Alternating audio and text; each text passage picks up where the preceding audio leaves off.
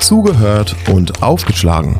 Viel Spaß bei einer neuen Folge vom Bücherpodcast von allen Seiten bei Radio Q. Heute mit Rosa Husemann, hallo. Philipp Saukel, hi. Und Alessa Völzko, guten Tag. Hä, irgendwie klingen wir so anders. Was ist denn das? Äh, Das ist so ungewohnt. Und Ja. wer bist du eigentlich? Was ist neu? wer bin ich? Und wenn ja, wie viele oder so? Nee, ja, sorry. ja. Sag du es mir. Ich bin, ich bin Philipp Saukel, ich bin neu hier. Hallo an alle, die da draußen zuhören. Hallo. Ich äh, studiere Literaturwissenschaften und habe mich so ein bisschen ins von allen Seiten-Team reingemogelt. Ja, auf einmal war der hier und dann konnten wir ihn nicht wieder wegschicken. Reingesneakt. Und äh, deine Mitgift war ein neues Sounddesign. Wir klingen jetzt alle ein bisschen anders. Ganz genau, ganz genau. Ja, Philipp hat sich ganz viel Mühe gegeben und das tatsächlich alles selbst komponiert. Krass, oder? Super krass, ich bin sehr beeindruckt. Ja, es hat auch sehr viel Spaß gemacht. Ich brauche für sowas immer länger, als man denken würde. ja, Stundenlohn ist da, ist da nicht gut. Aber naja. Ja, äh, vielleicht, vielleicht noch kurz zu mir. Ich, ähm, ich lese sehr gerne, eigentlich schon immer, aber weil ich ja Literaturwissenschaften studiere, ist es dann irgendwie ein bisschen schliffen, schleifen gegangen, wie sagt man? Wegge weggeschliffen worden. Ihr wisst, was ich meine. Ich habe es einfach nicht gemacht in den letzten Jahren so. Und jetzt habe ich in diesem Jahr erstmal wirklich wieder angefangen, so ein bisschen zu lesen und war eigentlich immer so voll auf Fantasy und ähm, Lieblingsautor Walter Mörs. Also großes Herz geht draußen Walter Mörs. Ja, und, und jetzt bin ich hier und bin mal sehr gespannt. Sehr gespannt, was alles so passiert, was wir alles so lesen. Bist du aufgeregt? Ein bisschen, ja. Oh, krass. Ja. Muss er aufgeregt sein, Rosa? Nein, es ist ganz äh, Radio Q-mäßig. Jemand wird ins kalte Wasser geworfen und dann lernt man schon das Schwimmen. Und es klappt auf jeden Fall. Also bei mir hat es auch auf jeden Fall super gut funktioniert. Ich bin auf jeden Fall gespannt auf deine männliche Perspektive. Also in der letzten Folge hatten wir ja ein Buch, was sehr feministisch angehaucht gewesen ist. Und äh, vielleicht können wir nach der Folge noch mit, mal ein bisschen drüber quatschen und die Folge Revue passieren lassen. Aber heute wird's äh, relativ spannend, blutig, gruselig. Wir haben so, schon wieder einen Thriller.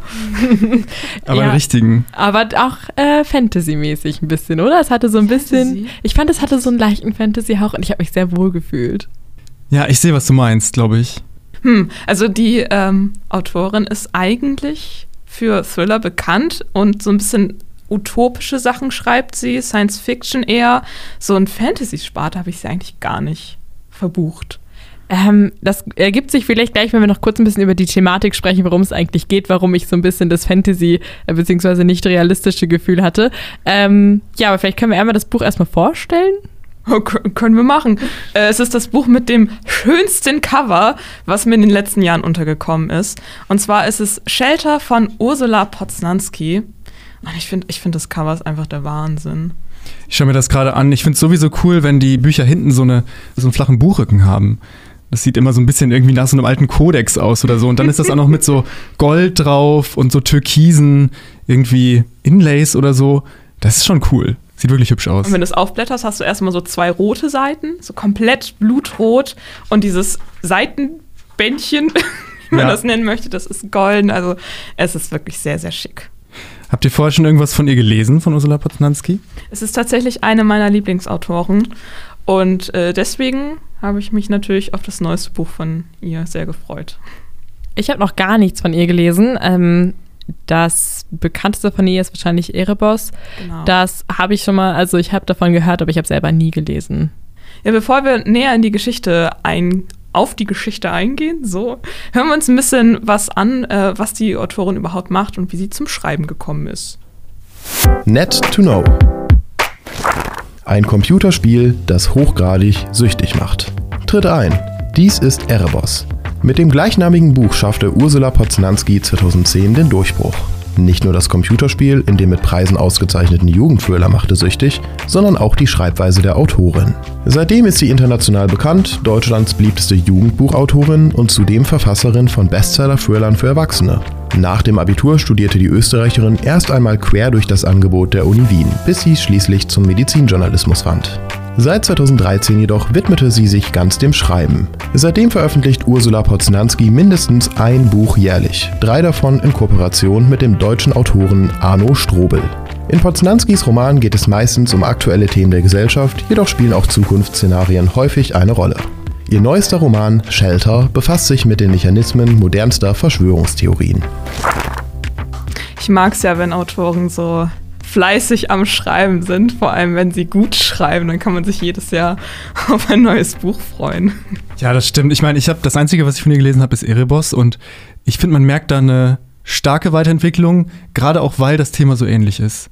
Also weil beide eben wieder so ein, so ein leicht dystopisch angehauchter Thriller mit irgendwie diesem Rätsel-Aspekt für die mhm. LeserInnen sind. Also ja, da finde ich, merkt man dann ganz genau, wie sie sich weiterentwickelt hat.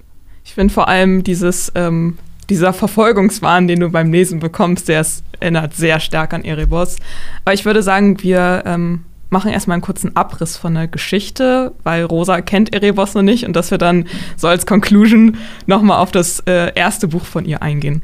Ja, worum geht's in Shelter? Es sind Studierende, äh, fünf Freunde, die fünf Freunde, die sich in einer WG nach einer Party nochmal am Küchentisch zusammensetzen und sich überlegen, ob sie nicht einfach mal eine Verschwörungstheorie in die Welt setzen, warum auch nicht. Und dann geht eigentlich alles ziemlich schnell. Also sie entwickeln ein Logo, was sie dann halb alkoholisiert noch überall hinsprayen und äh, das verbreitet sich relativ schnell und landet dann auch mit irgendwelchen kuriosen Theorien im Internet und das pushen die fünf Freunde das noch ein bisschen, als es alles noch relativ harmlos ist und die sagen, ja, dieses Zeichen kommt von Aliens, die sich in Menschenkörper irgendwie rein teleportieren, ich weiß nicht, die übernehmen und ja, und das gerät ziemlich außer Kontrolle. Und da ähm, ist auch gleich mein Fantasy-Einwand. also, ich weiß, dass es äh, in der Realität gespielt ist oder spielt. Und, und es gibt auch keine Aliens. Genau, es gibt nicht die Aliens wirklich, aber es, wirklich? das verliert sich irgendwann so krass. Also in der Wahrnehmung verliert die Realität so ein bisschen ihre Grenzen und das verschwimmt so ein bisschen. Also, ich fand es irgendwann sehr Fantasy angehaucht durch diese, durch die Weiterentwicklung dieser Verschwörungstheorie. Das ist irgendwie sehr absurd in, im, inhaltlichen Aspekt finde ich es tatsächlich, ähm, ja. ja. auch offensichtlich bewusst so geschrieben, aber ich fand den Fantasy-Aspekt doch, ja, sehr prominent. Also was ich sagen würde, vielleicht auch, es ist sehr filmisch geschrieben irgendwie. Also ich finde, sie, sie schreibt so, dass, dass man direkt die, also die Vorlage sozusagen hat, dass man daraus einen Actionfilm machen kann oder so ein Thriller-Actionfilm, würde ich sagen. Oh ja, stimmt. Ähm, ja. Weil es gibt ja, es gibt ja auch Action-Szenen zwischendrin, die sind dann auch dementsprechend irgendwie so schnell, schnell geschrieben und ähm, was man auch merkt, ist, obwohl das Buch ja irgendwie 430 Seiten lang ist oder so, es ist sehr kurzweilig geschrieben. Ja, ich glaube, richtig, da können wir uns ne? alle drauf einigen, oder? Ja, voll. Also ich habe es, glaube ich, in zwei Tagen gelesen. ja, ich war auch so bei zwei, drei, vier Tagen dabei. Ja, ja ich habe das auf einer Zugfahrt gelesen. Ich musste mir am Ende sogar noch was, äh, wie sagt man, also ich musste mir was vorenthalten, was ich dann später noch lesen konnte auf der Zurückfahrt sozusagen, weil, weil ich damit zu schnell war. Also ja. Und ähm, ich habe tatsächlich auch und das ist auch einer der positiven Punkte ähm, von, von ihrem Roman. Ich habe auch wirklich angefangen zu schwitzen dabei, als ich es gelesen habe. Also ich habe das wirklich gemerkt, als ich aus dem Zug ausstieg. Boah, da wurde es ein bisschen warm auf jeden Fall. Und ähm, das zeigt einfach, also sie kann Thriller schreiben. Oh ja. Das, glaube ich, muss oh, man ja. einfach so festhalten. Aber ich finde es witzig, ähm, Rosa, dass du das so als Fantasy-Aspekt siehst, einfach diese Thematik, weil sie zielt ja im Buch schon sehr darauf ab, zu zeigen, es, diese Verschwörungstheorien sind halt, es gibt halt wirklich Leute, die sowas aktiv glauben, egal wie bescheuert das ist. Und das möchte sie, glaube ich, mit ihrer Geschichte halt einfach zeigen. Und für mich ist es überhaupt nicht Fantasy, für mich ist es halt eher so utopisch. Da wäre aber auch mein erster Kritikpunkt, weil diese Story um Shelter, nennen sie das ja, deswegen heißt das Buch ja auch Shelter, also die Leute, in die halt äh, irgendwelche Aliens einsteigen, die sie dann übernehmen, das ist letzten Endes hört sich jetzt erstmal, wenn man an so Reptilienmenschen und so echt, also echte Verschwörungstheorien im Real Life denkt, jetzt gar nicht so weit hergeholt an, weil das alles so bescheuert irgendwie ist. Aber wenn man mal so ein bisschen nachschaut, ähm, Verschwörungstheorien, die wirklich in der Realität bestehen und auch wirklich erfolgreich sind, sowas wie QAnon, sowas wie ähm, die Islamisierung des Abendlandes oder so. Was ja. sagst du? Reptiloiden. Rep ja, das ist halt, das würde ich nämlich davon abgrenzen. Das sind halt, also die wirklich erfolgreichen Verschwörungstheorien sind halt solche, die jetzt nicht so wahnsinnig abgedreht sind, sondern die irgendwie auch einen, ein Ziel haben. Ne? Mhm. Ein Ziel, also ein ideologisches, politisches Ziel. Und das fehlt mir dabei ein bisschen, dieses ideologische Ziel. Mhm. Seht ihr, was ich meine? Ja, voll. Also ich muss sagen, ich habe ähm, in diesem Semester ein Seminar zu Verschwörungstheorien. Uh. Ähm, das heißt, ich habe sehr viel davon in diesem Buch mitbekommen oder mitgenommen. Und ähm, man merkt, dass es eine Verschwörungstheorie ist, die auf einem Suffabend basiert und irgendwie aus Jux entstanden ist. Und da fand ich dann halt den Punkt, wie viele Menschen das wirklich tatsächlich so schnell so ernst nehmen, bisschen unrealistisch. Also ich kann mir vorstellen, dass irgendwie Verschwörungstheorien super schnell an Fahrt gewinnen und irgendwie auch so Snowball-Effekt mäßig sich schnell verbreiten. Aber Aliens, wirklich? Also, ich habe mich so ein bisschen gefragt, wie viele erwachsene Menschen aber, da draußen Aber genau da das Gleiche haben die doch auch gedacht. Die haben sich so gedacht, so, Leute, das sind Aliens, ihr könnt das doch nicht wirklich glauben. Und die Leute haben es trotzdem geglaubt. Und die haben dieses Logo, was die zum Aufsprayen entwickelt hatten, wurde überall in der Welt geteilt. Es war dann auf anderen Kontinenten sogar zu finden, weil die Leute das nachgemacht haben. Also ich finde das halt wirklich gar nicht so weit weg. Ja, wie gesagt, also ich meine, Aliens könnte man ja vielleicht, wenn man irgendwie sagen würde, so die, die mächtige Politiker-Lobby irgendwie, die sind alle Aliens oder so. Das wäre dann vielleicht noch eher irgendwie so in, in dem typischen Verschwörungsnarrativ drin. Aber einfach so Aliens, die dann halt irgendwen übernehmen, das ist irgendwie für mich auch tatsächlich vom, vom, von der Grundidee her ein bisschen weit weg, ohne es jetzt zu sehr haten zu wollen. Also sie macht das dann schon, finde ich, gut. Und auch dieses, dieses Feindbild, ähm, was, was dann aufgebaut wird später, das ähm, macht sie gut. Aber es ist ja auch so, diese Kernidee, die so reingepusht wird, ist, okay, da sind Aliens und die Leute machen das schon eigentlich selber relativ gut, dass sie es weiterentwickeln. Die sagen dann so, ja, dann gehen die da in die Polizisten rein und dann äh, haben die da so die Staatsgewalt und dann sind die auch bestimmt in den ganzen Politikern und so. Also du brauchst halt wirklich nur so einen richtigen kleinen Push, da so dieses optische Zeichen, das überall aufblitzt an jeder Straßenecke und schon verbreitet es sich wie ein Buschfeuer. Ja, dazu kommt natürlich irgendwie so diese ganzen ähm, Fake-Insta- und Facebook- und Reddit-Profile, die sie sich da irgendwie zu erstellen und dann halt wirklich irgendwelche Stories irgendwo posten. Und dann irgendwelche Menschen sagen so, yo, das glaube ich jetzt, das ist jetzt mein Lebensinhalt. Und ähm, das nimmt ja tatsächlich total dramatische Auswirkungen irgendwann und irgendwelche Auszüge an, die total, ja, folgenschwer sind. Und da hat es mich dann irgendwann so ein bisschen verloren. Da habe ich gedacht, so, okay, okay, da gehen nämlich Leute ähm, mit Verbrennungen und Quetschungen ins Krankenhaus, äh, weil die sich da irgendwie von irgendwelchen Aliens befreien wollen. Das fand ich dann ein bisschen heftig. Also das ging mir dann ein bisschen zu schnell. Jetzt war das schon alles so sehr allgemein zur Handlung und äh, ganzen Handlung des Buches. Lass uns doch mal wieder ein bisschen an den Anfang gehen. Also es, wir haben ja diese eine Party, an, die, an denen Studierende teilnehmen und da sind diese fünf Freunde, die in der WG am Küchentisch sitzen. Und äh, die WG besteht aus drei Leuten und äh, die anderen zwei, die sind halt Freunde, die da gerade zu Besuch sind. Äh, es sind Studierende in einer WG und es wird auch das Leben so ein bisschen beschrieben. Fandet ihr das nachvollziehbar? Boah, das ist gleich eine schwierige Frage. Jein irgendwie. Also, ich hatte halt das Gefühl, das ist wirklich so die stereotype Studi-WG. Ähm, und das ist halt insofern auch gut, als dass es irgendwie sehr nachvollziehbar ist, aber andererseits war es mir dann auch ein bisschen zu stereotyp teils. Also wir hatten da die typische Sozialwissenschaftlerin oder, oder Psychologie ist sie ja, aber also in diesem, ja. in diesem Bereich, äh, das ist Liv, heißt sie. Dann haben wir den ähm, Schauspielstudenten, der auch die Hauptperson ist, das ist Benny, der auch so ein bisschen sensibel vielleicht ist und äh, versucht irgendwie mit dem, mit dem Ganzen da klarzukommen auf seine Art und Weise. Und dann haben wir Nando. Was studiert der nochmal? Wisst ihr es noch? Oh, das weiß ich. Ich weiß gar nicht, was der studiert. Ich weiß nur, dass er irgendwie so Essenslieferant mit dem Fahrrad macht. Ja, also so klassischer Studiejob. Ja, so auch, ich würde sagen, insgesamt ist er so klassisch eher BWL. Ich glaube, so irgendwie sowas in die Richtung studiert er auch. Also so ein bisschen ähm, ja, freundlich, ähm, sportlich, unterwegs. Frauenschwarm. Frauenschwarm, ganz ja. genau. Ja, das ist noch wichtig im Verlauf der Geschichte. Das stimmt, ja. das stimmt, ja. ja. Also die drei sind ähm, ja diese WG, ne? Und dann darüber hinaus gibt es noch Till, das ist, ähm, ich glaube, der Jura-Freund, mhm. der ähm, eben da zu Besuch ist und so ein bisschen stillerer Mensch ist. Ähm, was auch eben wieder irgendwie so ein bisschen Stereotyp ist. Es gibt ja in jeder Freundesgruppe irgendwie so einen Menschen, der so ein bisschen stiller ist. Und dann gibt es Daria, das ist äh, der große Schwarm von Benny, also der Hauptperson. Und äh, Daria äh, ist, ja, wie ist denn die eigentlich charakterisiert? Die ist eigentlich hauptsächlich hübsch und irgendwie cool drauf, so, oder? Ja, und lustig und weiß an den richtigen Stellen irgendwie lustige Sprüche zu machen. Ich finde die auch sehr reduziert auf ihre, auf ihre Crush.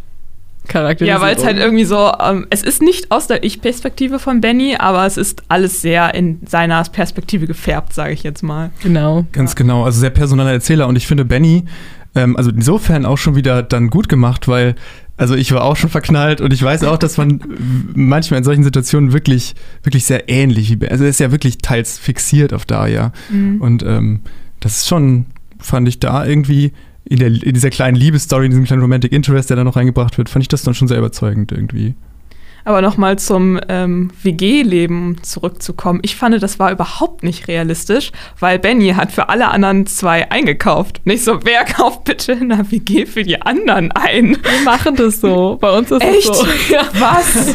Bei uns ist so, ähm, dass jeder mal so abwechselnd einkaufen geht und dann kaufen wir für alle ein und dann machen wir das so ganz kommunistisch. Bei uns darf sich jeder einfach an allem bedienen. Also ich habe mich so ein bisschen in dem Benny gesehen, in der Rolle, in der er ist. Also auch so dieses, ach, jetzt muss ich das noch abspülen. So, das ist bei uns dann auch immer wechselnd so, dass irgendjemand sich dann erbarmt und dann sagt, okay, ich spüle jetzt mal diesen Riesenhaufen äh, am Abzuwaschenden auf. Und ja, also ich fand es tatsächlich so die Lebenssituation, die sie beschrieben hat, gar nicht mal so unrealistisch. Ich fand es so ein bisschen dieses auf jung geschriebene teilweise ein bisschen, also so in den Dialogen fand ich es ein bisschen so, ich habe gerade noch mit Till getextet. So, das sagt man halt nicht. So, also da habe ich so ein bisschen den einzigen nicht realistischen Aspekt in dieser Dynamik so gesehen. Das war auch mein, mein Eindruck, dass man so ein bisschen die Generation der Autorin sieht, auch in den Namen irgendwie. Also ich meine, ähm, Nando heißt ja nicht Ferdinand. Nando, also weiß ich nicht. Nennt man Leute so? Und Liv? Also nennt ihr Leute Liv? Wie heißt sie nochmal in Wirklichkeit? Weiß ich gar nicht mehr. Oh, ich weiß es auch gar nicht. Ich glaube, die heißt einfach nur Liv, aber da gab es auch eine Agnes, die in dem Alter von denen sein sollte, weil ich auch so ein bisschen ha, ja. unrealistisch, aber. Jeder hat einen Spitznamen von uns Studierenden, wisst ihr das nicht? Also diese WG, ja, ähm, kann man, glaube ich, von halten, was man will. Letzten Endes ähm, ist sie aber auf jeden Fall sehr funktional ähm, in dem, was, mhm. was sie im Roman macht. Also sie, sie, bietet einfach gutes Material für diesen Thriller, weil sie eben verschiedene Charaktere gegeneinander dann auch ausspielen kann und aufspielen kann.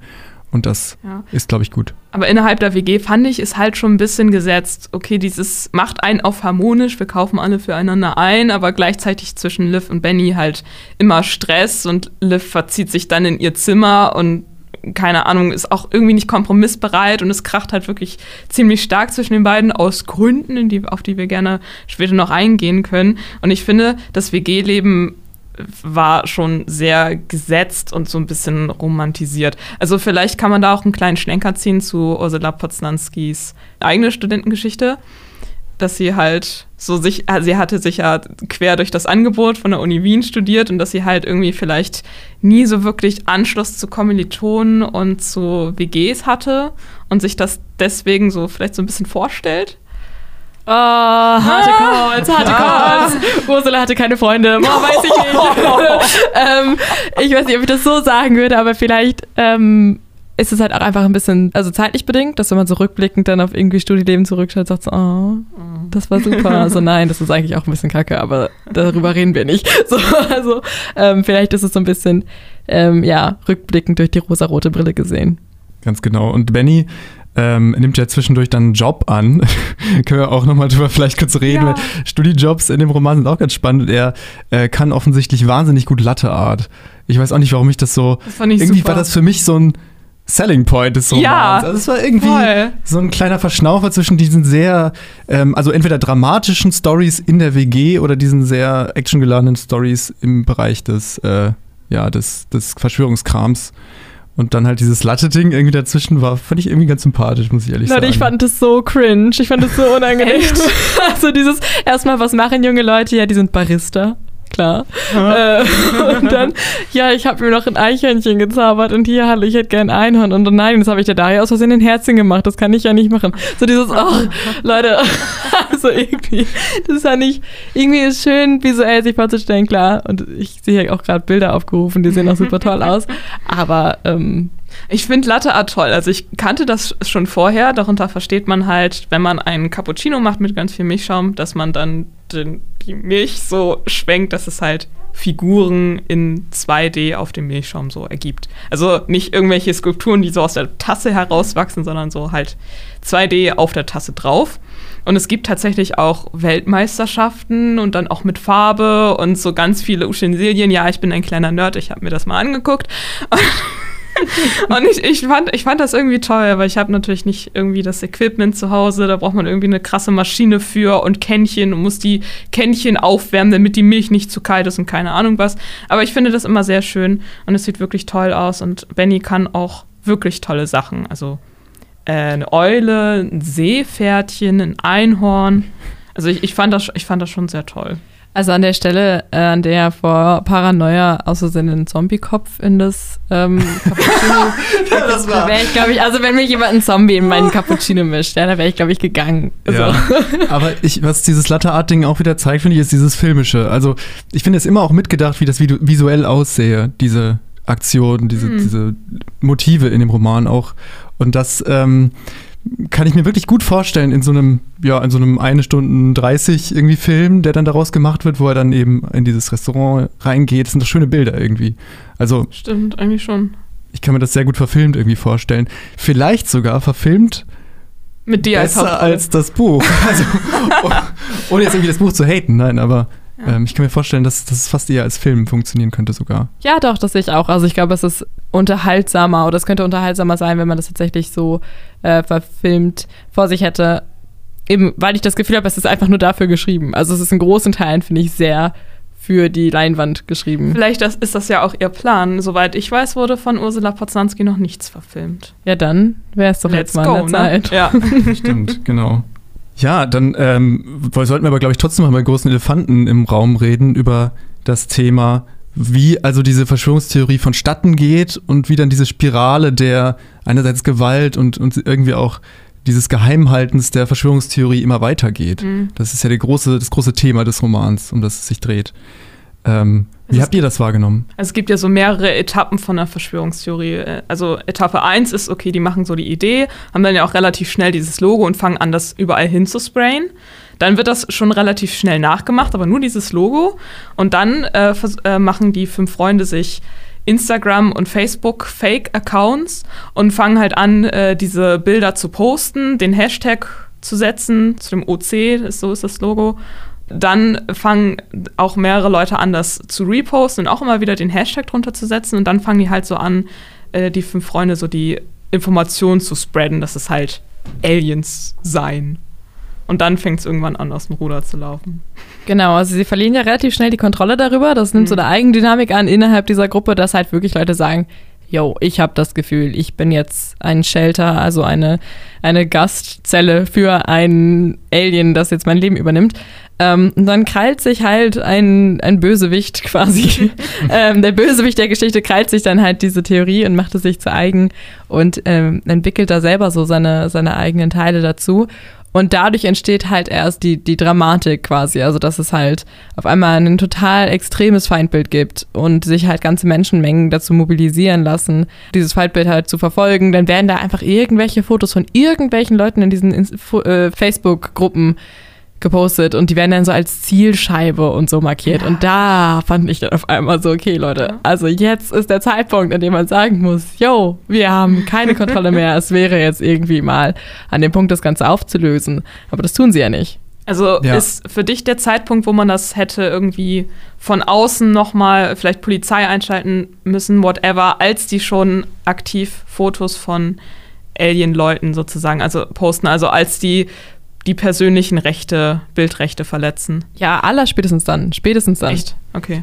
Ich finde allerdings aber weit vorher. Also ich meine, es ist ja die Moral von der Geschichte so ein bisschen auch, ohne das, ohne jetzt irgendwas zu spoilern, was man sich am Anfang schon denken kann. Die Moral von der Geschichte ist, ähm, macht so einen Scheiß nicht. So, weil Die das, Leute sind äh, dumm genug, das zu glauben. Das verwirrt Menschen und, und ähm, dann passieren schlimme Dinge, so ungefähr. Was ja an sich auch keine schlechte Moral ist. Aber also die Begründung, warum die dann weitermachen am Ende, ist ja eigentlich hauptsächlich, dass die Liv daraus eine Bachelorarbeit schreiben will.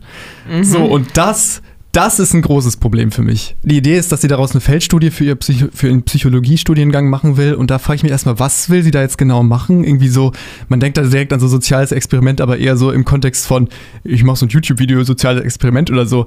Kein Bachelorarbeitsbetreuer der ganzen Erde würde diese Bachelorarbeit annehmen. Das sagen die zwar manchmal auch, aber auch kein Mensch, der irgendwie studiert und mehr als ein Semester lang, der würde überhaupt auf die Idee kommen, sowas zu machen. Ne? Ja, jeder, der schon mal eine wissenschaftliche Arbeit geschrieben hat, der weiß genau, dass man so nicht rangeht. Also sie hätte das halt mit einem Professor besprechen müssen. Dann hätte das irgendwie in einem kleinen Rahmen irgendwie gemacht werden müssen. Also so wie sie das macht, ist halt einfach komplett bescheuert. Ja, also es funktioniert einfach nicht. So sagen wir mal. Ja. Und das ist, das ist, dass das dann halt sozusagen der Nagel ist dafür, dass sie es dann nicht sich äh, der Öffentlichkeit mitteilen und zur Polizei gehen oder zu sonst irgendwem. Das ist dann halt ein bisschen lame, finde ich. Das finde ich auch total dumm. Vor allem, als wirklich den Leuten gesagt wird, so, ja, ihr könnt diese Aliens aus eurem Körper vertreiben, mit dem ihr euch Verletzungen zufügt, am besten Verbrennungen, weil sie mögen irgendwie nicht gerne Feuer oder so. Äh, Gott, also, also für mich ist es halt, ich glaube, dass dieser Hinweis, äh, tut euch selber weh, damit die Aliens aus euch rausgehen, kommt viel, viel früher als das äh, Verletzen der persönlichen Bildrechte. Und deswegen stimme ich da Philipp zu, dass man viel früher hätte eingreifen müssen. Ja, okay, ich bin mir nicht mehr ganz so sicher, in welcher Reihenfolge das ähm, abläuft, aber ähm, also ich finde auch den Punkt, dass Liv das irgendwie aufgrund ihrer wissenschaftlichen Arbeit da irgendwie weitermachen will, das finde ich erstmal komplett absurd. Ähm, also ich kann mir nicht vorstellen, dass irgendeine Studentin sich sagt, so, okay, ich nehme das jetzt alles in Kauf. Diese ganzen furchtbaren Sachen, die auch irgendwann durch die Tagesschau gehen, so von wegen, ähm, dass seit irgendwie die, die Wissenschaft mittlerweile vor dem Rätsel steht, warum so viele Leute mit selbst zugeführten äh, Verbrennungen im Krankenhaus steht und so, das alles in Kauf zu nehmen, damit sie ja ihre zwei Wochen Beobachtungszeitraum noch verlängern kann, so. Ah, das, also wer macht denn sowas? Also ich kann mir halt auch nicht Ja, vorstellen, ja, dass irgendeine ja. Psychologiestudentin sagt so, ey, yo, es ist mir total egal, wie viele Leute hops gehen. Hauptsache, ich kann beobachten, wie sich diese Verschwörungstheorie ausbreitet. Und ich finde es auch so blöd, so Benny regt sich die ganze Zeit darüber auf, der hat schon irgendwie, fühlt sich verfolgt von irgendwelchen Leuten und die stehen da ja auch wirklich teilweise vor deinem Haus, dass er das nicht einfach alleine macht, dass er nicht alleine zur Polizei geht, so nein, er fragt die anderen vier, ja, wollen wir das denn nicht mal so langsam auflösen? So nein, Junge, da du wirst verfolgt, die stehen vor deinem Haus, äh, Leute werden verletzt oder verletzen sich selber, geh zur Polizei und hol dir, hol dir Experten. Ja. Ne, er versucht es dann ja wirklich, ich habe so ein bisschen Mitgefühl mit Benny. Also ich denke mir so, der arme Typ, so, der versucht es dann ja wirklich auch noch und veröffentlicht dann ja auch irgendwelche Statements und sagt so, yo, wir waren das, wir haben uns das ausgedacht, bitte tut euch selber nichts an. Und dann sagen alle so, yo, wer bist du? Und wir glauben dir nicht, dass du dir das noch ausgedacht hast. Du bist einer von den Hatern und irgendwie ähm, willst du uns hier unsere ähm, Identität absprechen und so. Also äh, an dem Punkt, an dem er es versucht aufzulösen, ist es quasi schon viel zu spät, als dass man ihn noch ernst nehmen würde. Und das ist halt die große Problematik. Ja, und ich finde halt auch, Benny ähm, hat das zusätzliche Problem, dass, dass ähm, durch die Länge vielleicht auch des Romans bedingt, dass immer wieder irgendwelche Grenzverletzungen bei ihm passieren und dann er aber wieder irgendwie zurückrudert und sich dann aber doch nicht irgendwie so grenzverletzt fühlt. Also ähm, das ist halt irgendwie ein bisschen merkwürdig, vielleicht auch durch die Länge des Romans geschuldet. Mm, Um jetzt vielleicht ein Beispiel zu geben, wird er dann verfolgt von so ein paar Leuten und dann auch so in die Enge getrieben. Und dann geht er am nächsten Tag irgendwie arbeiten, als ob nichts gewesen wäre. So, also das ist Ja, wenn er aber nicht zurückrudern würde, dann wäre der Roman aber, glaube ich, auch relativ schnell zu Ende. ja stimmt. Also keine Ahnung, spätestens wenn jemand bei mir vom Haus stehen würde, würde ich auf jeden Fall sagen, so, okay Leute, ist mir egal, ob ihr jetzt sagt, ihr wollt euren Beobachtungszeitraum noch länger führen oder so. Ich bin da raus und ich hätte auf jeden Fall früher die Cops gerufen. Äh, dazu muss man sagen, die rufen in dem ganzen Buch nicht einmal die Nicht Polizei. ein einziges Mal. Ja, also sorry, so wenn mich Leute verfolgen und irgendwie mit, mit Gewalt drohen und irgendwie vor meiner Haustür auf mich warten und der Typ kann einfach ganz, ganz lange nicht schlafen und so. Ja. Also das wäre Also der mein hat- erster Schritt gewesen. Der hat ja auch wirklich Ängste und ja auch zu Recht. Und irgendwann äh, verschwindet Daya einfach von der Bildfläche. Sie meldet sich nicht, weder reagiert sie auf Anrufe noch auf WhatsApp-Nachrichten, noch wenn man bei ihr klingelt, geht halt irgendjemand ran. Die Freunde so, ja, ja, das, die ist vielleicht irgendwie in ihre Kunst versunken und lass sie mal, die ist erwachsen und bla bla bla. Und dann kriegt Benny folgende Nachricht und ich finde diese Nachricht so schlimm. Ich lese vor. Benny, bitte sei vorsichtig und tue, was sie von dir wollen. Es ist nichts Verbotenes und angeblich auch nicht gefährlich. Aber bei mir, bei mir bricht gerade alles zusammen und wenn du die Shelter jetzt verärgerst, gibt es eine Katastrophe. Mehr darf ich nicht sagen. Erst wenn alles vorbei ist, ist es eine Sache auf Leben und Tod. Bitte lass mich nicht im Stich. Und ich dachte mir so, also was, was Schlimmeres hätte sie wirklich nicht schreiben können. Ja, ich glaube, Kommunikation ist bei denen auch nicht besonders groß geschrieben, so allgemein in der, in der WG. Haben die keine WhatsApp-Gruppe? Was ist da Aber los? Leute, wenn von mir eine Freundin einfach verschwinden finden würde, ja, und nicht ans Telefon geht, nicht auf WhatsApp reagiert und nicht an, der Tür, an die Tür kommt, wenn ich da klingel und sich über Wochen hinweg niemand meldet und man nicht weiß, wer diese Person ist. Und du selbst schon gestalkt wirst. Und man selber gestalkt wird und dann kommt so eine Nachricht, so, dann rufst du doch die Cops. so, da muss doch irgendjemand hin, da muss doch die Tür aufgebrochen werden. Kann ja auch sein, dass die sonst wo steckt. Ja. Und dann schreibt er zurück und sagt so, hey, Hast du Kippe dir? So, nein, es ist nichts okay. Was geht denn? Ja, ich glaube, zu dem Zeitpunkt hätten die Cops aber auch gar nicht mehr so viel tun können. Also es wäre dann noch mehr Medienrummel, vor allem um Benny drumherum. Also er hätte irgendwie gar nicht mehr selber agieren können, selber diese Shelter-Leute treffen können. Ähm, und dann hätte man in den sozialen Medien auch wieder nur so gesagt, so ja, sind die Shelter auf uns aufmerksam geworden und bla bla bla.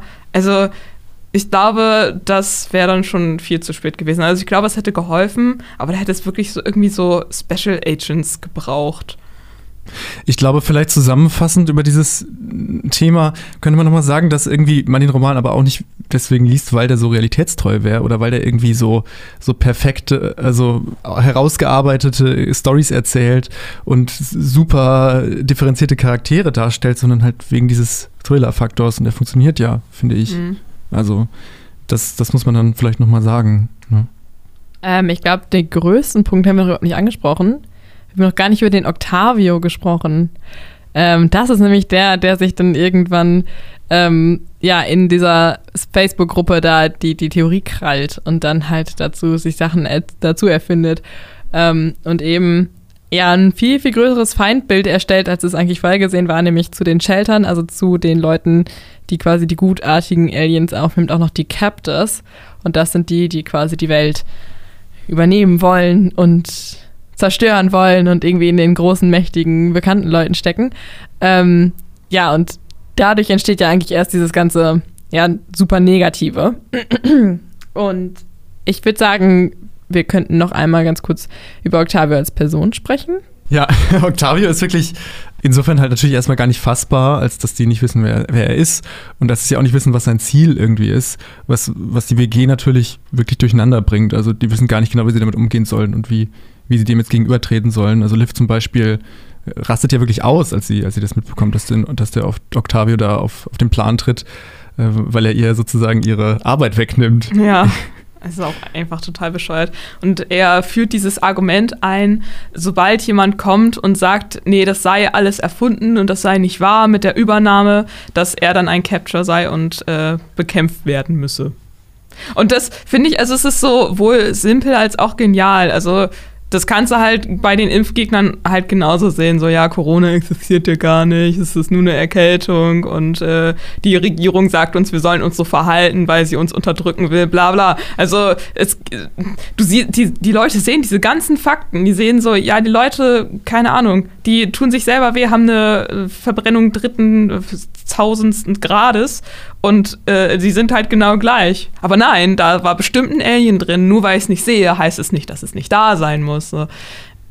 Ja, er Ja. bringt so ein bisschen das Totschlagargument, ne? Also Ja. er, er gibt den ganzen ihre, ihre Legitimation und er sagt so, ja, wenn euch jemand dumm kommt, dann ist das einer von den Bösen und ihr müsst ihm nicht glauben. Äh, versprochen, ich hab recht. Und irgendwo sitzen halt erwachsene Menschen an ihrem Bildschirm und sagen so, ja, Mann, voll, Geil. was du sagst. so. Ja. Und jetzt müssten wir uns natürlich die Frage vielleicht nochmal stellen, inwiefern findet ihr das glaubwürdig? Inwiefern geht ihr da irgendwie mit, dass das ein Thema ist, was, was passieren kann? Oder es ist ja, ist ja auch irgendwo gedacht als moralisches Lehrstück, würde ich sagen, in der Hinsicht. Deswegen geht es ja auch irgendwie darum, ist das authentisch? Und ich bin da wirklich auch zwiegespalten. Also einerseits weiß man, dass es solche ähm, in sich geschlossenen Argumentationslinien gibt und dass äh, so geschlossene Weltbilder in Verschwörungstheorien wirklich auch auftreten. Auf der anderen Seite verlieren die dadurch irgendwie auch ihre Anschlussfähigkeit so ein bisschen. Also da ist, kommt dann wieder rein, das geht alles so sehr schnell und es ist irgendwie alles so sehr, sehr unmotiviert für mich. Ne? Also das passt irgendwie für mich nicht ganz zusammen. Einerseits dieses geschlossene Weltbild und, und diese Motivation, das überhaupt, da überhaupt mitzumachen. Wie seht ihr das? Schwierige Frage. Moment, ich muss da kurz immer nachdenken. ich glaube, dass die Leute, die zumindest beschrieben werden oder mit denen der Benny tatsächlich interagiert, irgendwo eine Motivation haben, daran zu glauben, dass es was Schlechtes gibt, was in der letzten jüngeren Vergangenheit ähm, in ihrem Leben irgendwie eine Rolle eingenommen haben. Zum Beispiel einer, der irgendwie erzählt, so ja, mein Chef ist Captor, weil der hat mich irgendwie gefeuert und mein Vermieter ist auch Captor, weil der hat mich äh, rausgeschmissen und keine Ahnung was. Also so diese Motivation dahinter kann ich mir ein bisschen vorstellen, dass man halt irgendwie versucht, ähm, versucht irgendwie für sein Leid oder für seine eigenen Probleme eine Lösung zu finden, die halt einfacher ist, als zu sagen, so, oder Leben ist halt Kacke und manchmal spielt es halt irgendwie äh, einem schlechte Karten. Das kann ich mir schon vorstellen. Ich finde halt, es setzt sehr, sehr dumme Leute voraus. Also es ist so ein bisschen, es setzt so die, auf, wirklich auf die naivsten Menschen dieser Welt, die halt wirklich sich damit zufrieden geben, dass es halt diese eine Lösung gibt und jedes Argument dagegen wird halt mit einem Totschlagargument quasi ausgehebelt. Weil das ist ja eigentlich in, in Verschwörungstheorien so, dass das Ziel halt ist, also möglichst viele Erklärungen für Gegenargumente zu finden. Und hier ist halt dieses eine, yo, wenn du uns sagst, es ist ausgedacht, dann bist du einer von den Bösen. Finde ich ein bisschen zu simpel tatsächlich. Wenn du halt irgendwie ein Leben hast, das keinen Inhalt hat, wenn es irgendwie gerade nicht so gut läuft, finde ich es nachvollziehbar, dass Leute an so eine Geschichte glauben, irgendwie eine Facebook-Gruppe finden, wo es den Leuten auch nicht so gut geht, wo die auch sagen, so, hey, das sind bestimmt die Captors, die spielen auch in meinem Leben mit und machen böse Sachen sozusagen. Ähm, und dass die Leute sich dann da irgendwie geborgen fühlen. Und es kommt ja auch zu Treffen von, von Sheltern, dass die sich da irgendwie befreunden und so. Also ja, dass du dann dadurch eine Bubble findest von Leuten, denen es ähnlich geht und dass du dann deswegen auch eher bereit bist, sowas zu glauben. Ja, um vielleicht das mit der Motivation noch ein bisschen genauer zu erläutern. Ähm, also es gibt ja, kann man jetzt vielleicht mal so grob einteilen, eigentlich zwei verschiedene Arten von Verschwörungstheorien, so würde ich das zumindest einteilen. Auf der einen Seite so diese esoterischen Verschwörungstheorien. Ähm, gutes Beispiel wäre die Miracle Mineral Solution. Ich weiß nicht, ob ihr das kennt, MMS. Das ist so Zeug, was, ähm, also ich, ich, weiß leider die chemische Formel nicht, aber halt irgendwie ein Bleichmittel, was sich Leute verdünnt reinkippen, weil sie glauben, das heilt alles Mögliche: Krebs, AIDS, äh, Malaria und so weiter und so fort. Ähm, die glauben das wirklich und kippen sich das dann halt rein. So, das, das gibt es und es gibt etliche Leute, die dagegen waren, also die davor waren und so weiter, aber Leute machen es trotzdem. Hat man ja auch gesehen, wie mit dem Desinfektionsmittel bei Trump, ne? Das haben ja auch Leute gemacht. Ganz genau, ja. Aber das wäre so dieser esoterische ähm, Self-Care-Part irgendwie der Verschwörungstheorien. Dann gibt es halt diesen politischen Part. Ähm, und sie integriert ja irgendwie so beides. Also einerseits so dieses, oh, die da oben sind so böse und dieses, ähm, es geht mir viel besser, seitdem Shelter in mir drin ist. Aber beides irgendwie nicht so ganz, finde ich. Also bei beiden ist nicht irgendwie so ganz so dieses Thema, weil zum Beispiel, wenn man jetzt esoterisch eingestellt wäre und ähm, man würde hören, da sind Aliens, die mich übernehmen. Das ist nicht, das ist kein esoterisches Grund, Grundverständnis. Also ähm, beim esoterischen Grundverständnis würde man eher in die Richtung gehen, dass man sagt, naja, ich kann das entweder aus mir selbst heraus irgendwie hinkriegen, das zu überwinden, oder ähm, ich kann hier irgendwas Natürliches zu mir nehmen und das überwinden und nichts irgendwie Extraterrestrisches, was da auf einen zukommt und einen dann irgendwie übernimmt. Das würde ich sagen. Und beim, beim ähm, politischen wäre es mir dann wieder fast ein bisschen zu abgedreht. Also das vielleicht so aus der, aus der Sicht von Verschwörungstheorien ähm, wie ich das da irgendwie schwierig finde. Interesting, dass du so ein Thema drin bist. Dazu habe ich auch noch voll den oh. Ähm, oh.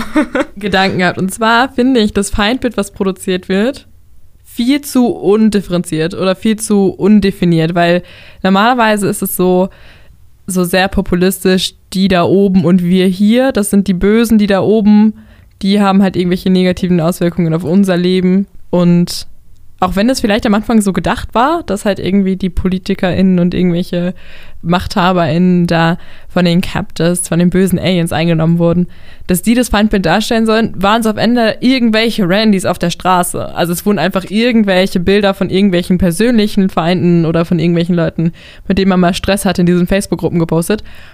Und da verliert sich halt das ganze Prinzip von verschwörungstheoretischen Ansätzen, dass es halt die eine Gruppe die Bösen gibt, die halt die Machtposition haben und deswegen negative Auswirkungen auf das Leben von den Normalen haben. So von uns, wir, wir, wir die Guten und die, die Bösen. So dass es halt eigentlich so, diese Aufteilung, die ja eigentlich eine Verschwörungstheorie ausmacht, die geht halt hier komplett verloren. Aber man merkt halt einfach, diese Leute haben Lust, sich zu prügeln. Also die, da, da steckt halt wirklich so eine, so eine, so eine Grund- Aggressivität dahinter, dass die überhaupt auf die Straße gehen und dass die Leute aktiv angreifen, die vorher als Capture irgendwie gebrandmarkt wurden. Ich finde eher, da liegt der Fehler dann in der Gesellschaft an sich, dass es halt einfach diese Leute gibt, die durch das Raster fallen, irgendwie nicht eine Freundesgruppe haben, die aufgeklärt genug ist, um denen zu sagen, so, hey, was machst du denn eigentlich für einen Blödsinn? Und dass die halt ihre ganze Energie, die sie in sich haben, irgendwo anders investieren können. Ja, also ich weiß nicht, ob ich so weit gehen würde und äh, daraus ein gesamtpolitisches Problem machen würde. Ähm, ich glaube auf jeden Fall, dass es Menschen gibt, die da irgendwie anfälliger für sind als andere. Aber ja, ich muss sagen, ich fand die Verschwörungstheorie in der Wurzel nicht so krass realistisch, dass ich mir vorstellen könnte, dass es halt auf einmal in Melbourne am Strand irgendwo diese Zeichen zu sehen gibt. Also so irgendwelche kleinen Studis hier in Deutschland machen das und sprühen das auf die Straße und dann nicht mal mehr einen Monat später ist es irgendwie in Australien angekommen. Also dafür fand ja, ich die Verschwörungstheorie einfach nicht ja. so krass, als dass ich mir da vorstellen könnte, dass das so einen krassen Aufruhr irgendwie verursacht. Aber gut, ich bin jetzt auch kein Verschwörungstheoretiker. Ich weiß nicht, wie schnell man darauf anspringt, wenn man irgendwie generell schon an irgendwelche Theorien glaubt. Aber das ist ja, also was ich dabei gelesen habe, war, also das Gefühl, das ich bei dem ganzen Buch eigentlich hatte, war dann dadurch, durch solche Sachen, die wir gerade besprochen haben, auch, dass es so ein bisschen im Stile eines Jugendbuchs ist, was ich, was ich feiere auf jeden Fall, mit dem Setting aber eher in einem erwachseneren Rahmen, also so irgendwie so zwischen, zwischen Jugendlich und Erwachsen. Dadurch, dass es natürlich auch ein Studiumsumfeld ist, so. Also da finde ich schon, merkt man, dass, dass sie ähm, aus so einem Jugendbuch Kosmos auch so ein bisschen rauskommt, Ursula Poznanski. Mhm. Dann das letzte Viertel des Buches, da gibt es dann nochmal so eine kleine Kehrtwende, vor allem Benny, wie er zu der ganzen Sache steht. Wir haben im Vorhinein gesagt, wir wollen auf jeden Fall darüber reden. Äh, deswegen machen wir hier einen kleinen Cut und äh, schreiben euch unten in die Videobeschreibung einmal, in die Videobeschreibung, in die Audiobeschreibung einmal kurz rein, weil wir wieder zu den Nicht-Spoiler-Sachen zurückkehren. Und zwar trifft Benny auf den großen Fiesnocken Octavio. Ja, da ist erstmal viel äh, auszupacken, würde ich sagen. Also oh, da ja. passieren sehr viele, sehr viele Sachen. Ähm, äh, Benny fordert Octavio aktiv heraus, sich zu stellen, diese ganze blöde Verschwörungsgeschichte aufzudecken. Und Octavio sagt halt so ganz lapidar, ja, wenn du mich findest, dann höre ich auf damit. Und Benny startet zwei Versuche und der erste Versuch, der ist so unfassbar blöde. Also, sind das so unfassbar dumm. Ähm, irgendwie macht er was total Offensichtliches, ruft da an und äh, ja, es ist halt, also man, also keine Ahnung, ich habe mir schon beim ersten Mal gedacht, so safe ist es nicht beim ersten Mal der und es ist auch viel zu offensichtlich und dann war es das wirklich nicht und ich so, ja komm, starte noch einen Versuch und dann geht's weiter mit der Geschichte. Und bei der zweiten Geschichte, ähm, muss er dann zu einer Klinik hinfahren. Und äh, da trifft er auf Octavio, aber es ist irgendwie ein bisschen anders, als er sich das vorgestellt hat. Genau, also ich meine, ähm, erstmal fährt er dahin unter Todesangst. Also er hatte irgendwie ganz schreckliche Erfahrungen beim Autofahren gemacht, hatte irgendwie seine große Liebe verloren mit einem Autounfall und keine Ahnung was. Da war ich schon so, pff, es war irgendwie so ein bisschen deplatziert, diese Geschichte, oder? Oh, ja, da können wir gleich auch noch drüber sprechen. Okay, so richtig einmal reingedroppt, so, okay, er hasst Autofahren, aber er fährt da trotzdem hin. Cool. Ähm, dann kommt er da hin, obwohl er irgendwie nachts ankommen soll. Ihm wird gesagt, bitte fahr nicht durch die große Pforte und bitte komm in der Dunkelheit an. Steht er da mittags vor der großen Pforte und sagt so, moin Leute, ich bin's. Geht da rein und trifft dann halt auf diesen Inhaber dieser Esoterik-Klinik, von dem er halt denkt, dass es Octavio ist. Und dieser Dude sagt so, yo, ich habe keine Ahnung, wer du bist, aber ich kann dich jetzt nicht mehr gehen lassen. Du bist jetzt hier hingekommen und deswegen müssen wir dich umbringen. das war halt der Part, wo ich mir dachte, so, was passiert hier gerade? Oh, also, ähm, da wird er halt festgehalten, soll halt sediert werden, schafft es dann aber irgendwie, sich da rauszuwinden und rennt weg. Aber halt ist ja immer noch auf diesem Gelände, was irgendwie abgesperrt ist und alles. Und ähm, dann trifft er in der Nacht, glaube ich, den wirklichen Octavio. Und der wirkliche Octavio? Der ist querschnittsgelähmt. Oder genau. sogar noch schlimmer. Er hat irgendwie einen Tumor an der Halswirbelsäule und kann sich deswegen kaum noch bewegen und würde daran auch sterben, falls er jetzt nicht schnell operiert werden würde. Er ist aber noch minderjährig und seine Eltern glauben daran, wenn er nur die Kraft aus dem Inneren hat und ein paar Mondsteine auf, seinem, auf seiner Stirn liegen, dass das dann schon werden würde. Und deswegen ist er in, diese, in dieser Klinik drinne. Er weiß aber ganz genau, das ist halt alles Humbug und versucht da halt irgendwie auszubrechen, aber er kann sich ja nicht bewegen. Deswegen braucht er Hilfe von draußen. Genau. Und da hilft ihm dann nämlich seine Schwester, die wir vorhin schon, also vorher schon aus dem äh, Shelter-Umfeld kennen, die sich da so ein bisschen mitmischt. Ja, und äh, seine Strategie, um jetzt da rauszukommen, ist es eben, diese Octavio-Identität anzunehmen und den Benny dazu zu bringen, ihn rauszuholen. Das Aber ist im Prinzip Das die Story. fand ich total wild. Also du musst dir vorstellen, dieser 16-, 17-jährige Junge ist verantwortlich dafür, dass nicht nur in Bennys Umkreis die Welt zusammenbricht. Also äh, zu dem Zeitpunkt geht Benny ja noch ganz stark davon aus, dass irgendwelche Menschen hinter ihm her sind. Ähm, er wird verfolgt, er wird in seiner, ähm, in seiner Arbeit werden Steine durchs Fenster geschmissen. Da sind Leute, die vor seiner Haustür warten. Seine beste Freundin ist verschwunden. Der Till ist auch abgetaucht, ein anderer Kumpel. Leute sind total unter Druck gesetzt. Ähm, Menschen auf der weiterführenden Ebene versuchen sich selber die Aliens auszutreiben. Hallo Leute, setzen sich Menschen mit Feuer in Brand, ja, und landen deswegen im Krankenhaus. Dafür ist dieser 17-jährige Junge verantwortlich. Und Benny kommt dahin und sagt sich, yo, tut mir leid, Mann, du bist im, im Rollstuhl. Das ist echt voll scheiße, soll ich dich rausholen? So, du bist eigentlich ganz cool. Vor allem verstehe ich nicht, dieser Octavio hat ja Zugang zu den sozialen Medien, also auch zum Internet. Warum ruft er nicht die Polizei? Es ist, ja, das ist irgendwie, also die Erklärung ist ja irgendwie, dass ähm, der Zimmermann, der Direktor dieser Klinik, dass der das überwachen würde, was, was er da für ähm, Kommunikation mit außen hat. Kann ich mir irgendwie vorstellen, aber, ähm, aber gleichzeitig kann er es schaffen, dann diese Octavio-Identität da aufrechtzuerhalten und diese komischen Rätsel zu streuen und so weiter. Also Und du machst dann- dir dann Fake-GPS-Standort, machst dir einen neuen Account von Facebook, Instagram, whatever und dann holst du die Polizei. Also das ist halt wirklich nicht schwer, diese Überwachung von diesem Zimmermann, der nicht so schlau ist, finde ich, Tja. einfach zu umgehen.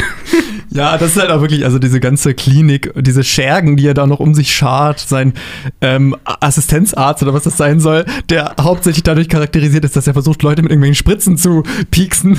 Also, das ist alles irgendwie so ein bisschen so, fühlt sich an wie aus, ähm, weiß ich nicht, aus einem Horrorfilm aus den, aus den 90ern oder so. Die Schwester von Octavio, die hilft ihm, ihn rauszuholen und ähm, ihn dann wegzufahren und so weiter. So, aber dann stelle ich mir die Frage, wenn die Schwester schon draußen ist und nicht mit der Meinung ihrer Eltern d'accord geht, ähm, dass der Felix da nicht reingehört, also die hätte doch so viele Möglichkeiten, da irgendwas anderes zu machen, als äh, so eine, so eine weirde Verschwörungstheorie irgendwie dazu zu nötigen und dazu zu zwingen, ihn dann da rauszuholen. ja, Also, und ihr Argument ist halt, dass sie das nicht selber machen könne, weil sie noch minderjährig ist und nicht Auto fahren kann, beziehungsweise darf. Und ein dann fährt sie Problem- das Auto aber weg. Das Nee, nee, das, nee, das fährt wieder Benny, glaube ich. Nein, sie fährt das Auto zwischendurch ja weg. Das steht ja irgendwie auf, Ah, dem, stimmt, auf dem Parkplatz und dann fährt sie das weg. Ja. Ist ja eigentlich auch egal. Also, Und ich glaube, irgendwie das Problem ist so ein bisschen, dass sie halt äh, Hilfe von draußen nochmal brauchen, weil halt Octavio minderjährig ist. Und so weiter. Er hat es schon mal nach draußen geschafft beim, ersten, beim seinem ersten Fluchtversuch. Und da haben halt seine Se- Eltern gesagt: so, Jo, wir haben aber das Sorgerecht und du musst. Keine Ahnung, du musst halt wieder zurück, weil wir das wollen, weil wir deine Eltern sind. Und irgendwie klappt es dann beim zweiten Mal mit der Hilfe von voll erwachsenen Studierenden doch. Ja, keine Ahnung. Also ich wüsste auch nicht, was ich machen würde, wenn auf einmal so ein Randy-Studierender bei mir vor der Haustür stehen würde und sagen würde, so, ja, ihr Sohn darf jetzt aber nicht wieder zurück in die Esoterik-Klinik. Dann würde ich sagen, ja, ist klar, der muss jetzt wirklich richtig behandelt werden. Also ich weiß nicht genau, was welche Rolle der Benny da einnimmt in der ganzen Überzeugungsnummer. Die müssen ja irgendwie die Eltern überzeugen, aber ich meine, es führt ja dazu, dass er dann tatsächlich irgendwie die ärztliche Hilfe kriegt, die er braucht, Gott sei Dank. Aber auch so die Verfolgungsjagd. Ha?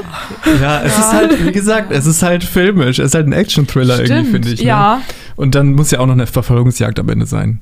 Ja, und irgendwie so ein Monolog von dem Guten im Auto. Ach ja, ja, er ist ja natürlich, weil er ja Schauspieler ist, ähm, führt er, also er übt ständig für seine, für seine Vorsprechrollen. Ähm, und also ganz oft werden irgendwelche Zitate von Mordred und Schieß mich tot allen zitiert irgendwie, die ich nicht ganz zuordnen konnte, ehrlich gesagt, in ihrer Funktion. Aber genau, Und das macht er dann eben auch auf der, äh, auf der Rückfahrt, auf der Verfolgungsjagd, um sich zu beruhigen. Irgendwie Da schreit er auf einmal den Rosenkranz, so ganz laut. Und das ist irgendwie auf der einen Seite super episch, auf der anderen Seite ein bisschen lächerlich. Vor allem, weil dann der Plot-Twist kommt und sagt, dann erzählt er halt auf einmal diese grausame Geschichte. Also mitten in dieser Verfolgungsjagd sagt er, okay, es war mal so, äh, ich bin Auto gefahren und ich hatte die große Liebe meines Lebens auf dem Beifahrersitz und die war die perfekte Person und ich wollte am liebsten mir das Blinzeln abgewöhnen, damit ich jeden Augenblick mit ihr verbringen kann. Und dann fahre ich über eine Kreuzung und der andere Autofahrer hatte rot und ist in uns reingefahren und sie war sofort tot. Und es ist so, die sind halt gerade in dieser super krassen Stresssituation. Und dann sagt er so, okay, folgendes Leute, jetzt ist der Moment. Ich habe in meinem ganzen Studienumkreis noch nie über diese Situation geredet und das wird immer nur so angedeutet, die ganze Story über. Jetzt ist der Moment, in dem ich diesen absolut wildfremden Menschen diese super wichtige Geschichte aus meinem Leben erzählen möchte. Und ich war nur so, yo, ist es jetzt hier angemessen? Ist das jetzt genau der Punkt, an dem das passieren sollte? Aber okay. Äh, ich bin keine Autorin, ich weiß nicht, wie man es besser machen würde, aber ich fand es auf jeden Fall ein bisschen komisch eingesprinkelt, Mhm. so diese Geschichte.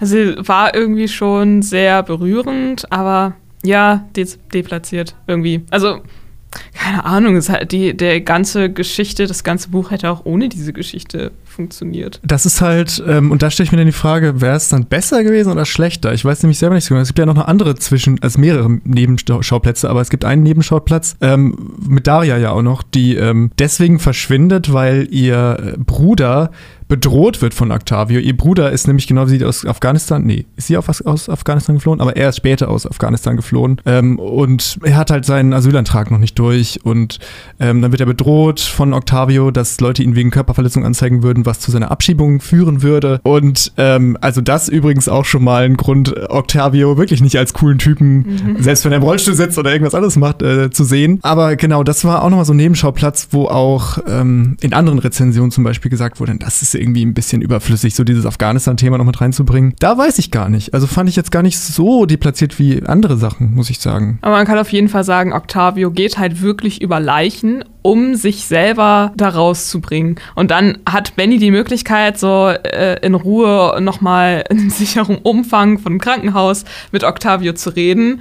Und es ist wirklich so, hey, du hast echt scheiß Eltern und du bist querschnittsgelähmt.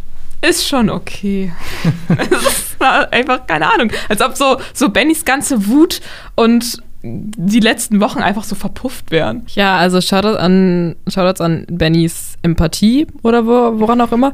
Weil, also ich glaube, da wären auch meinem Mitgefühl irgendwo Grenzen gesteckt gewesen. Also wenn ich, ich wäre sicherlich auch irgendwie schockiert gewesen, wenn ich dann da reinkomme und hinter dem Bösewicht und Mastermind irgendwie so ein 17-jähriger Typ, der irgendwie schwer krank ist, stecken würde, wäre ich wahrscheinlich auch ein bisschen schockiert und hätte mich wahrscheinlich auch ein bisschen zurückgenommen und dem irgendwie nicht die Nase eingeschlagen.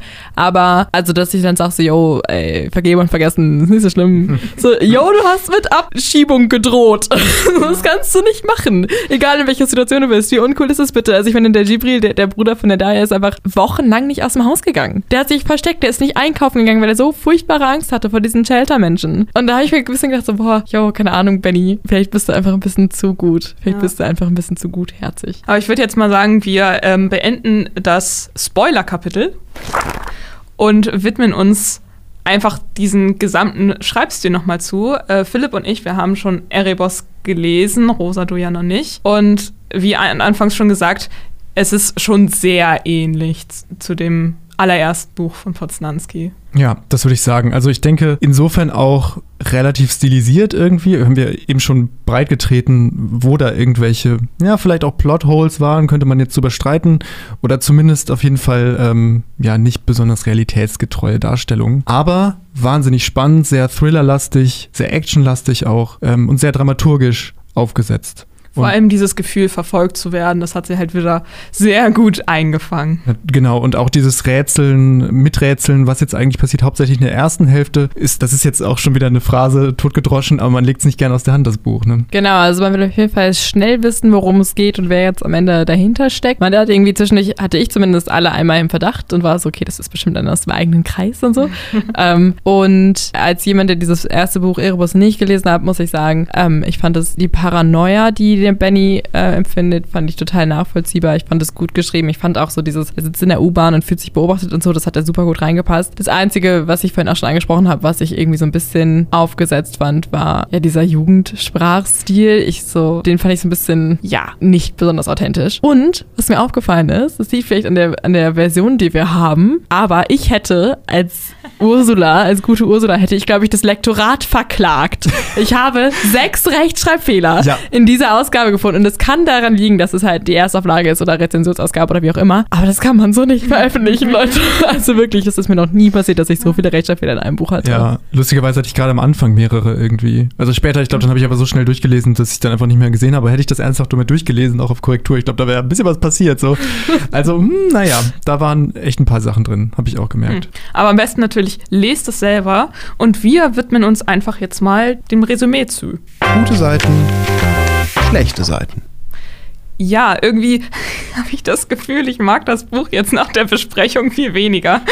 das ist mir, glaube ich, noch nie passiert. Ähm, ich habe das Buch mitgebracht, deswegen fange ich einfach mal an. Ich liebe Poznanski, ich liebe ihren Schreibstil, ich liebe ihre Ideen. Ähm, es ist wahnsinnig kurzweilig, das Buch. Also wir haben es alle in maximal vier Tagen durchgelesen, durchgesuchtet.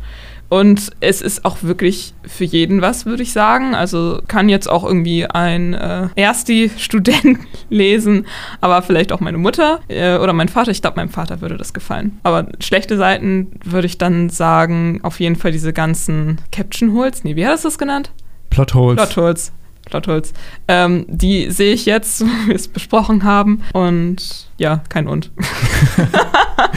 Dann äh, schließe ich, glaube ich, an und kann mich dir in größeren Teilen anschließen, vielleicht noch dazugeben auf der guten Seite, dass ähm, die Art und Weise, wie Poznanski das schafft, hier dieses Buch zusammenzukleben, irgendwie in allen Nebenschauplätzen, die sie zwischendurch drin hat und ähm, auch in der Länge, das es ja hat, das ist schon wirklich sehr gut gemacht. Also ich finde, da merkt man, dass sie einerseits wirklich Erfahrung hat, dass sie ähm, auch aus diesem Thriller-Kosmos kommt und das einfach wirklich, wirklich gut kann. Wie gesagt, ich habe geschwitzt. Dann auf der schlechten Seite wiederum, um das vielleicht nochmal auf eine andere Art und Weise zu beschreiben, zusammenzufassen, ich habe fast das Gefühl, dass so ein bisschen der Charme von Erebos auch verloren gegangen ist, insofern als dass es so ein bisschen stereotyper wurde an manchen Stellen, wie gesagt, mit der WG und so weiter. Und dass dadurch eben vielleicht so eine leichtere Austauschbarkeit entstanden ist. Ich würde abschließend erstmal vielem von dem zustimmen, was ihr gesagt habt. Dazu würde ich auf, auf der guten Seite auf jeden Fall nochmal die Kreativität loben. Ich fand das wirklich super in, in der ähm, Geschichte, in der Entwicklung fand ich das super krass,